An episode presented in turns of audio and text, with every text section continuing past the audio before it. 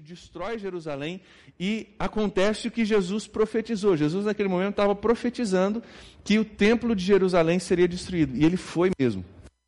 Não é só a gente que acha isso. Tem um historiador judeu chamado Joséfo, que vivia naquela época, ele não era cristão, ele era simplesmente um historiador, e ele diz mesmo que não sobrou pedra sobre pedra no Templo de Jerusalém. Aquele lugar tão aparentemente imponente e intransponível que a gente acabou de ver.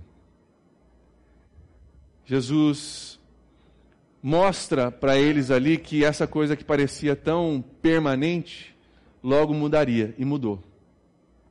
E eu creio que a lição para nós aqui é o seguinte: que nós olhamos para o nosso mundo hoje, olhamos para algumas instituições do nosso mundo, olhamos para a vida como nós a conhecemos hoje, nós dizemos, cara, isso aqui é permanente. Nunca vai acabar isso. Dá uma olhada, pastor, para os países, para as nações, para as instituições, dá uma olhada para as economias mundiais, dá uma olhada para isso que existe, as organizações do mundo, isso é permanente, pastor. E a lição para nós aqui é que aquilo que parece tão sólido e tão permanente não é tão sólido e não é tão permanente quanto nós imaginamos. E queridos, a Bíblia nos ensina, como nós vamos ver hoje, que um dia tudo isso que nós conhecemos hoje como tão sólido, tão permanente, vai acabar. Que as instituições, os poderes políticos, a aparente segurança que nós temos e sentimos um dia vai acabar. E ao ouvirem que algo tão grande seria um dia destruído, no versículo 3, eles, então, mas como que isso vai acontecer? Quando que isso vai acontecer? Faz com que eles comecem a perguntar sobre o fim dos tempos. Olha o versículo 3. Tendo Jesus se assentado no Monte das Oliveiras, os discípulos dirigiram-se a ele e, em particular, e disseram: Dizem-nos quando acontecerão essas coisas? E qual será o, o, o sinal da tua vinda e dos fins dos tempos? E Jesus respondeu: Cuidado para que ninguém os engane. Agora aperte seu cinto, nós vamos olhar alguns sinais de Jesus. Ele dá o primeiro sinal no versículo 5: Pois muitos virão em meu nome dizendo: Eu sou o Cristo, e enganarão a muitos. Primeiro sinal do fim dos tempos. Eles perguntarem quais são os sinais. Jesus começa a listar. Primeiro, muitos virão em meu nome dizendo: Eu sou o Cristo, e enganarão a muitos. Jesus, aliás, repete essa, essa essa advertência com relação ao engano três vezes nos versículos que nós vamos ler. Acontece no versículo 4, acontece no versículo 11, acontece mais uma vez nos versículos 23 a 26. Ele diz: Cuidado para que ninguém te engane. Cuidado para que você não seja enganado. Cuidado para que você não seja enganado. É a advertência mais forte que Jesus dá nesse texto, é com relação ao engano.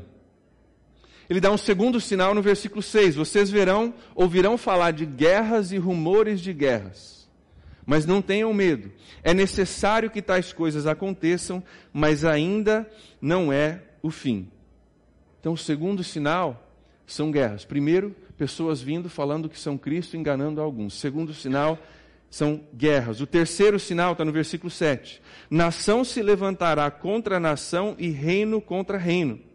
Haverá fomes e terremotos em vários lugares. Terceiro sinal, além de guerras, também fomes e terremotos. Não é o pastor André achando, é Jesus falando. Pergunta: já dá para ver algumas dessas coisas na nossa realidade hoje? A gente consegue observar algumas dessas coisas no nosso mundo hoje? Eu creio que a gente já está vendo alguns sinais disso. Mas Jesus continua no versículo 8, olha ali comigo, ele diz: tudo isso será o início das dores. Vocês vão ver tudo isso acontecer. Falsos profetas, guerras, fomes, terremotos, mas isso é só o início das dores. São precursores daquilo que vai acontecer. Ele usa uma linguagem que é muito comum na linguagem apocalíptica, onde ele diz que é mais ou menos como uma mulher sentindo as dores do parto. São sinais de que o momento está chegando. Não é o momento ainda, mas são sinais de que esse momento está chegando. São as dores de parto, são precursores. Mas ainda não é o fim. Quando vocês virem profetas se levantando, terremotos, fomes e guerras, não é o fim ainda, são só o início das dores. Continuando o que Jesus descreve aqui para os seus discípulos, Eu gostaria de poder dizer para vocês que nesse momento, quando o negócio começa a pegar, Jesus vem, ele nos tira daqui, nos leva para longe e a gente é são e salvo. Mas Jesus continua e a coisa fica mais complicada ainda para a gente. Versículo 9, preste bem atenção no versículo 9. Isso é sério. Então eles os entregarão para serem perseguidos e condenados à morte, e vocês serão odiados por todas as nações por minha causa. Jesus deixa claro que além dessas, desses sinais, vai haver uma perseguição política e religiosa dos cristãos. Uma perseguição política e religiosa. Note bem as palavras de Jesus. Vocês serão condenados à morte. Para você ser condenado, você tem que estar diante de um juiz. Tem que haver uma perseguição religiosa e ser determinado que você merece a morte. E ele também diz: vocês serão odiados por todas as nações por minha causa. Perseguição religiosa. Você vai ser condenado, é político, mas também é religioso, porque você foi condenado porque você segue, ama e obedece a Jesus Cristo. Então, perseguição política e religiosa. Olha o versículo 10. Naquele tempo, muitos ficarão escandalizados, trairão e odiarão uns aos outros. Vamos pintar uma, uma, uma ideia aqui para gente, uma imagem para gente. Tem perseguição política e religiosa que está acontecendo nessa, nessa fase da aproximação dos fins dos tempos. E o que vai acontecer, para colocar de forma bem clara, é ser crente vai dar morte. Ser crente vai dar morte. Ele falou: vocês vão ser condenados à morte por minha causa. E com isso ele diz: muitos ficarão escandalizados. A palavra escandalizar, é, ela vem é, de você colocar uma pedra no caminho de alguém para que essa pessoa tropece. É isso que escandalizar significa. É você colocar uma pedra de tropeço, como a Bíblia às vezes se refere, para que essa pessoa caia. Eu vou ler o versículo 10 usando esse sentido da palavra escandalizar. Naquele tempo, Jesus diz, de perseguição política e religiosa, muitos tropeçarão, trairão e odiarão uns aos outros. Coisa muito séria. Eu creio que a imagem é, de Cristo aqui é muito clara, que a perseguição política e religiosa vai fazer com que alguns tenham dificuldade de não negar a Jesus Cristo, tenham dificuldade de se manterem fiéis a Jesus. Eu creio que vai ser algo parecido assim, pastor. Você vai morrer porque você é crente, a não ser que você entregue a tua igreja, onde é que eles moram. E eu vou ter que decidir se eu morro e não entrego, ou se eu entrego e tropeço e traio vocês. Vai ser nesse, nesse sentido que Jesus está falando. É, a imagem é muito clara. É muito clara. Interessante que Jesus diz que muitos tropeçarão. Não é alguns, aqueles que ficavam ali só pela redondeza da igreja. Jesus diz que muitos tropeçarão, muitos trairão uns aos outros. Queridos, isso não é brincadeira. Isso não é brincadeira. Jesus deixa claro que isso vai acontecer antes da vinda dele. Antes da vinda dele. Ou seja, que cristãos que estiverem vivos nessa época vão ter que encarar essa realidade de perseguição política e religiosa, que muitos vão tropeçar por causa dessa perseguição. Agora pergunta para você: a gente já está vendo um pouco de perseguição religiosa no nosso mundo? Sim ou não? Já estamos vendo. Deixa eu dar alguns números para você ajudar você a entender um pouco do que está acontecendo no nosso mundo. Desde o ataque nas Torres Gêmeas em Nova York em 2001, os jihadistas islâmicos já realizaram mais de 28 mil ataques que resultaram em mortes. Alguns desses ataques morreu uma pessoa, mas não deixa de ser um ataque. Em alguns outros morreram centenas de pessoas, mas desde 2001, 28 mil ataques é, buscando uma vingança ou um trabalho religioso. Só nesse último mês agora, nesse último mês de 2016, o mês em que nós estamos vivendo, o, o, o Islã, através do jihad, que é essa guerra para purificar todos que não são islâmicos, realizou 96 ataques. São três ataques por dia. Matou 724 pessoas, são, é uma pessoa por hora no último mês. Feriu quase 3 mil pessoas através de 28 homens-bomba em 19 países do mundo. Só nesse último mês. Só nesse último mês. No Paquistão, há duas semanas atrás, invadiram uma festa onde os cristãos estavam celebrando a Páscoa, como nós celebramos aqui. Sabiam que era um vilarejo cristão, invadiram lá, mataram 72 cristãos com homem-bomba. No dia 24 de fevereiro, na Nigéria, na África, radicais islâmicos entraram em vilarejos cristãos, que sabiam que eram cristãos, e mataram 300, incluindo mulheres e crianças. No ano passado, muçulmanos entraram numa universidade cristã no Quênia, na cidade de Garissa, uma cidade onde a Julie, minha esposa, já teve fazendo missões, uma cidade onde um colega de seminário nosso trabalha é, cavando poços para os africanos. E eles entraram na faculdade e falaram: separa aí, cristão para um lado, não cristão para o outro lado. E metralharam 148 cristãos. Simplesmente por serem cristãos. Jesus deixa claro para nós aqui, aqui à medida que o fim dos tempos se aproxima, a perseguição política e religiosa vai ser ainda maior. Vai ser ainda maior e que muitos, palavras de Jesus, vão tropeçar, porque vão ter a opção de negar Jesus ou morrer, e muitos vão negar e vão trair os seus irmãos. Eu creio que o nosso mundo está caminhando para esse lado. Eu creio que essas coisas que há algum tempo atrás pareciam tão distantes da nossa realidade, estão se aproximando mais ainda. Para que a gente não pense que o Islã é uma coisa que só está lá do outro lado do mundo, bem longe da gente, quero que você veja um vídeo que eu é, separei para você ver um pouquinho da realidade do Islã no nosso mundo. Pedi para o pessoal do multimídia colocar, dá uma olhada no telão. Queridos, eu creio que a, a história da humanidade está caminhando num caminho onde nós vamos ver isso aumentando no nosso mundo, crescendo no nosso mundo. Jesus deixa isso claro para nós no texto. É importante que nós entendamos esses sinais estejamos preparados para isso, porque as coisas que antigamente eram tão distantes já não são tão distantes assim. Quando eu estudei no seminário, que não faz tanto tempo assim, é, o capítulo sobre Islã nas religiões do mundo era um adendo no fim de um livro dessa grossura. Tinha um monte de religiões lá. Islã era aquele negócio, ah é, e tem aquela religiãozinha lá no fim do mundo que um pessoal lá crê. É, vamos escrever umas pagininhas só para dizer que não passou em branco. Eu creio que se o mesmo livro fosse reimpresso hoje, talvez seria o capítulo 1 do livro. As coisas estão mudando. Jesus continua descrevendo o fim dos tempos no versículo 11. Dê uma olhada lá comigo. E numerosos falsos profetas surgirão e enganarão a muitos. Em meio ao desespero desse dia, da perseguição religiosa e do desespero que isso vai causar, profetas vão vir é, sugerindo uma saída. Não, não, não, eu tenho uma saída para vocês. E serão enganadores. Sabe por quê? Porque quando a gente está desesperado, quando a decisão é dada de você perder a sua vida ou você negar a Cristo, a gente se agarra em qualquer pessoa que traga uma solução, não é verdade?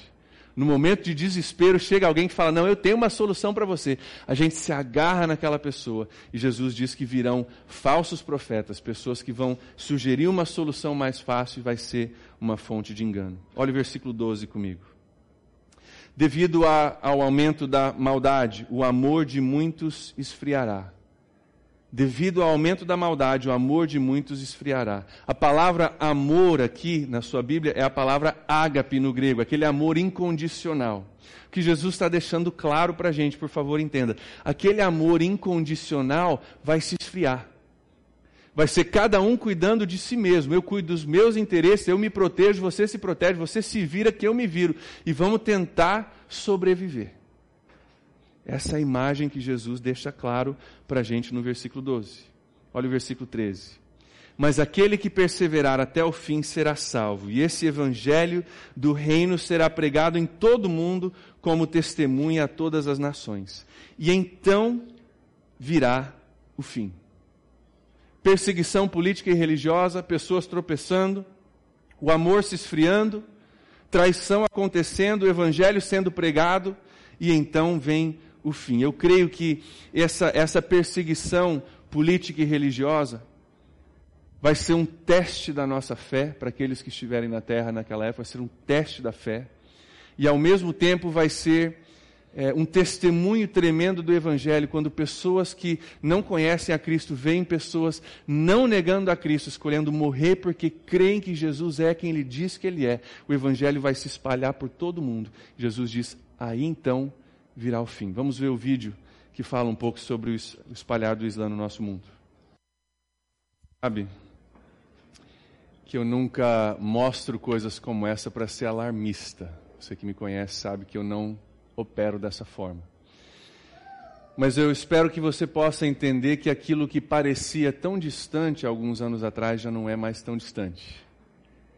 E que os sinais dos quais Jesus falou se tornam mais e mais possíveis e mais e mais concretos à medida que o tempo passa. Jesus falou que viriam terremotos, sim, que viriam fome, sim, que viria perseguição política e religiosa, Sim. Diz que através dessa perseguição o evangelho seria espalhado para todo mundo, e no versículo 14 ele diz que depois do mundo ouvir o evangelho, dele ser pregado por todo mundo, então virá o fim. Eu creio que esse fim do qual Jesus está se referindo aqui no versículo 14, você que está acompanhando comigo, eu creio que esse é o momento na história, depois da pregação do Evangelho a todas as as nações e da perseguição da igreja, em que acontecerá o que nós chamamos na igreja de arrebatamento, quando o povo de Deus, aqueles que são salvos em Jesus, são levados para estar com Cristo, são retirados da terra. Mas isso não é ainda a volta de Cristo. É importante que você saiba que o arrebatamento, quando a, a, igreja de Cristo sobe, e a volta de Cristo são dois momentos distintos. Eu creio que nesse momento a igreja sobe para estar com Cristo no céu, mas ainda tem mais algumas coisas por acontecer. Por que, que a igreja é retirada nesse momento? Por que, que a igreja, os salvos em Jesus, são levados da terra nesse momento? Porque é agora, nesse momento, depois de tudo isso que nós já vimos, que o bicho vai pegar. Dá uma olhada no versículo 15. Após os salvos de Cristo serem retirados da terra, acontece o pior. Jesus diz assim: quando vocês virem o sacrilégio terrível do qual falou o profeta Daniel no lugar santo. Quem lê, entenda. Versículo 16. Então os que estiverem na Judéia fujam para os montes. Quem estiver no telhado da sua casa, não desça para tirar dela coisa alguma. Quem estiver no campo, não volte para pegar o seu manto. Como serão terríveis aqueles dias para as grávidas e para as que estiverem amamentando. Orem para que a fuga de vocês não aconteça no inverno e nem no sábado. Versículo 21. Porque haverá então grande tribulação, como nunca houve desde o princípio do mundo é, até agora, e nem jamais haverá. Se aqueles dias não fossem abreviados, ninguém sobreviveria, mas por causa dos eleitos, aqueles dias serão abreviados. A Bíblia deixa muito claro no livro de Daniel e em outros, outras passagens que esse sacrilégio terrível do qual Jesus se refere no versículo 15 é um momento em que o anticristo, que já vai ter se levantado, ele coloca uma imagem de si mesmo dentro do templo judeu, que vai ser reestabelecido em Jerusalém, ele coloca uma imagem dele mesmo dentro do templo judeu. Ele pega um templo que foi separado por Deus, ele coloca ali uma imagem de si mesmo e é, isso é considerado abominação ou sacrilégio terrível. Quando isso acontece, Jesus diz no versículo 21 que haverá grande tribulação. Antes disso havia tribulação. Agora haverá grande tribulação, como não houve desde o princípio do mundo e nem jamais haverá. Ou seja, as perseguições da qual nós falamos, as fomes, os terremotos, vão ser fichinha comparado com o que vai acontecer nesse período de tempo. Tanto é que Jesus diz no versículo 22: se, aqueles dias não fossem abreviados, ninguém sobreviveria. Muito complicado. Jesus continua no versículo 23, olha lá comigo. Então, se alguém disser, vejam, aqui está Cristo, ali está Ele, não acreditem, pois aparecerão falsos cristos e falsos profetas de novo, que realizarão grandes sinais e maravilhas para, se possível, enganar até mesmo os eleitos. Vejam que eu os avisei antecipadamente. Versículo 26. Assim, se alguém disser ele está lá no deserto, não saiam. Ou ele está ali dentro de casa, não acreditem. Porque assim como o relâmpago sai do oriente e se mostra no ocidente, assim será a vinda do filho do homem. Jesus mais uma vez ele diz: "Olha, vão vir falsos profetas, porque a situação nesse momento vai estar ainda pior, e quando a situação está ainda pior, nós temos uma tendência ainda maior de nos agarrar em qualquer pessoa que promete uma solução. Eles vão oferecer um alívio para tentar enganar, e Jesus diz: "Não sejam enganados". Tá, mas tem um problema. É, se os salvos em Cristo já foram retirados da terra, então para quem que os falsos profetas estão pregando e tentando enganar? É um problema. A gente tem que fazer essas perguntas. Quando você lê a sua Bíblia, você tem que fazer essas perguntas. A Bíblia, nesse texto de Jesus, não é muito clara, mas em outros textos é extremamente clara, de que os falsos profetas aqui estão tentando enganar aqueles que, no momento em que a igreja foi levada, não estavam prontos.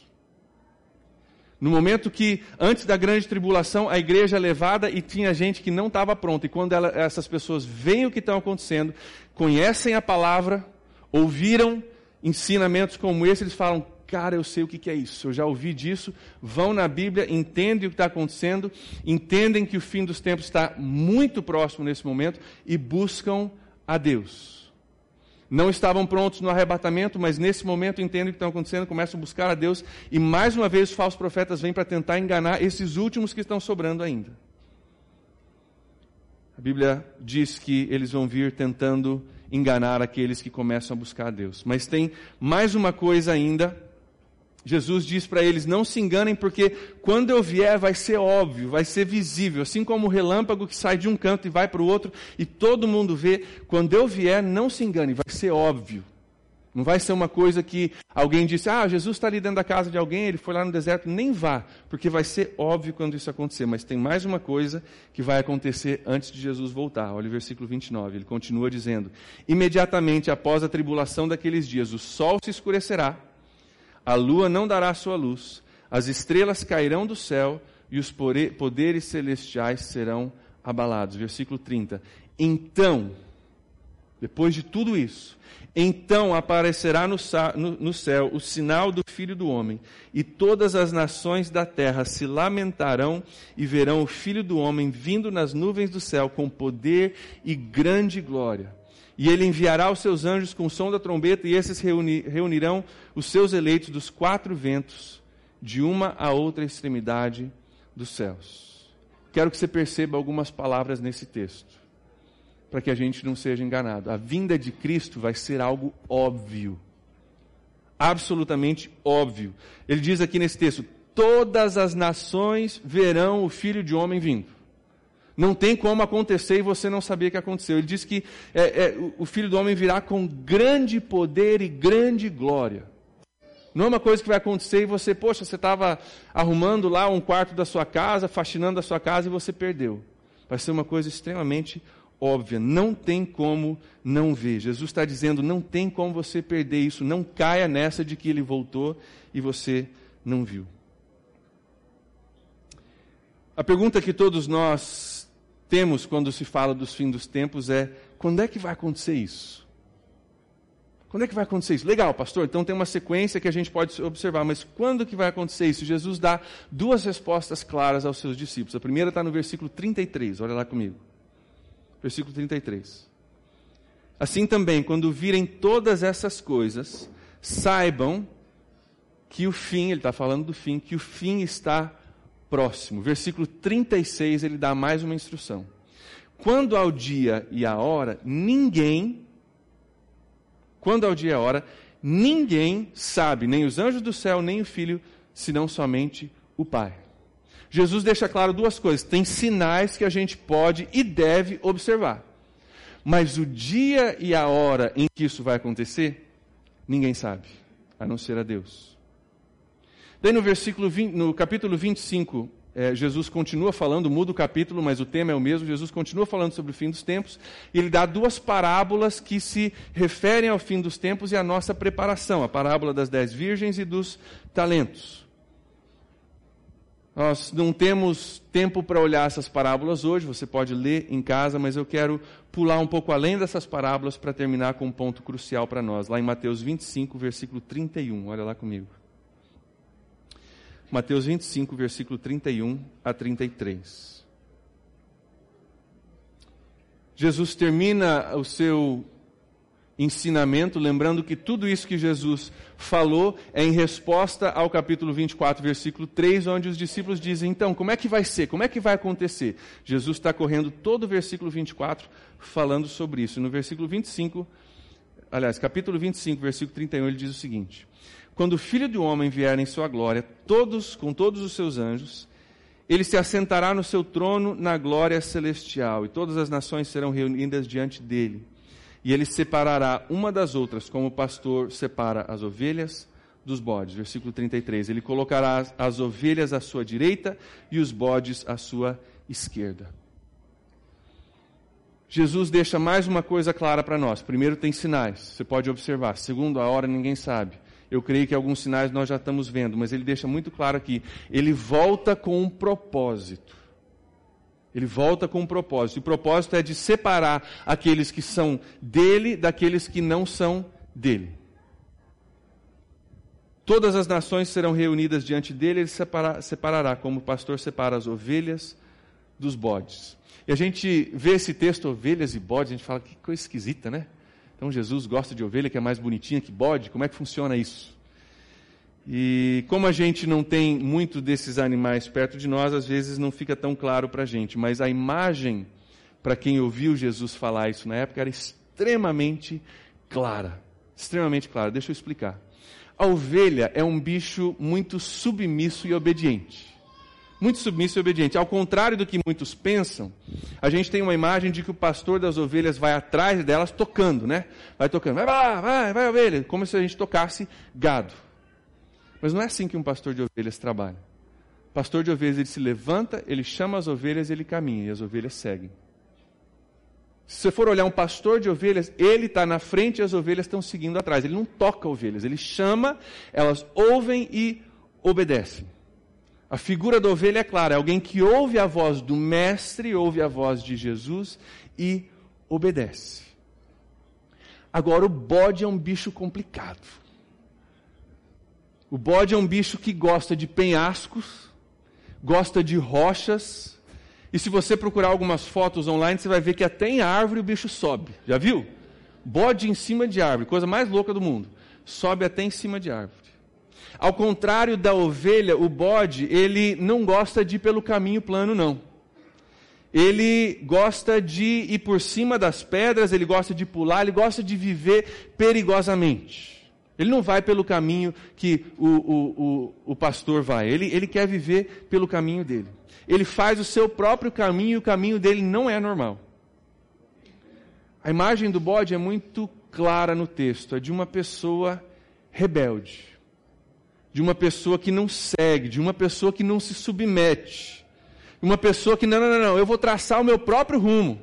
Eu sei que tem um caminho aqui que é óbvio, tem um caminho aqui que o pastor está tentando me dirigir, mas eu vou pelo meu próprio rumo, eu vou subir lá em cima, vou passear, vou subir nas pedras, vou viver perigosamente. Bode aqui é um símbolo de rebeldia. Então Jesus diz que ele vem para separar os obedientes dos rebeldes. Obedientes a quem? Obedientes a Jesus, que voltou em seu poder e glória. Ele vem para separar os dois. Olha o versículo 46 comigo para a gente terminar. Pula lá para o 46. E estes, ele diz, se referindo aos bodes, irão para o castigo eterno, mas os justos, se referindo às ovelhas, para a vida eterna. Queridos, um dos fundamentos da fé cristã, o mundo como nós conhecemos ele hoje, por mais que ele pareça tão inabalável, vai ser abalado. E vai ser algo muito sério. E vão haver pessoas que vão tropeçar. E vão haver perseguições. E o mundo como nós conhecemos ele hoje vai ser muito mudado.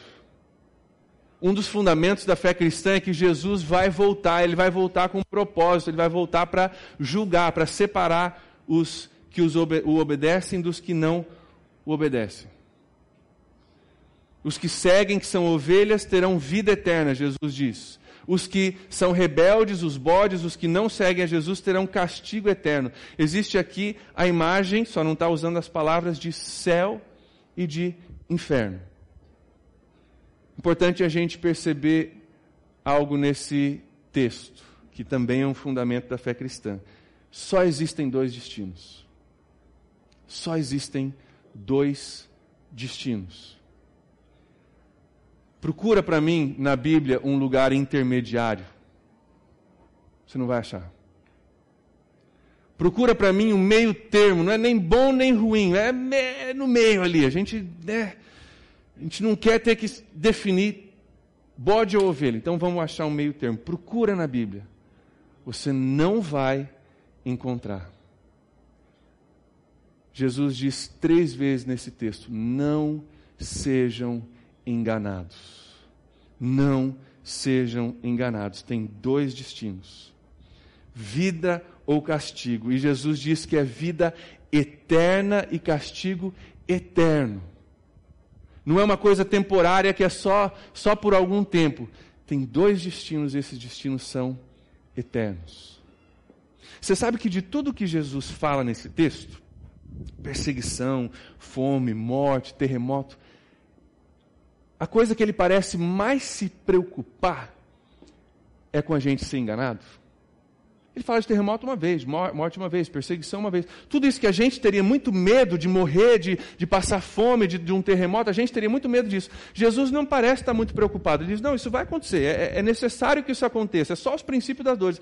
Mas três vezes ele repete: não se permita enganar. A preocupação de Jesus não é a nossa preocupação. A preocupação dele é que você e eu sejamos enganados. E eu creio que tem um motivo muito bom para isso. Sabe por quê? Se eu morrer por causa de um terremoto, uma perseguição, uma fome, a minha vida terrena aqui acaba, mas a minha vida eterna continua.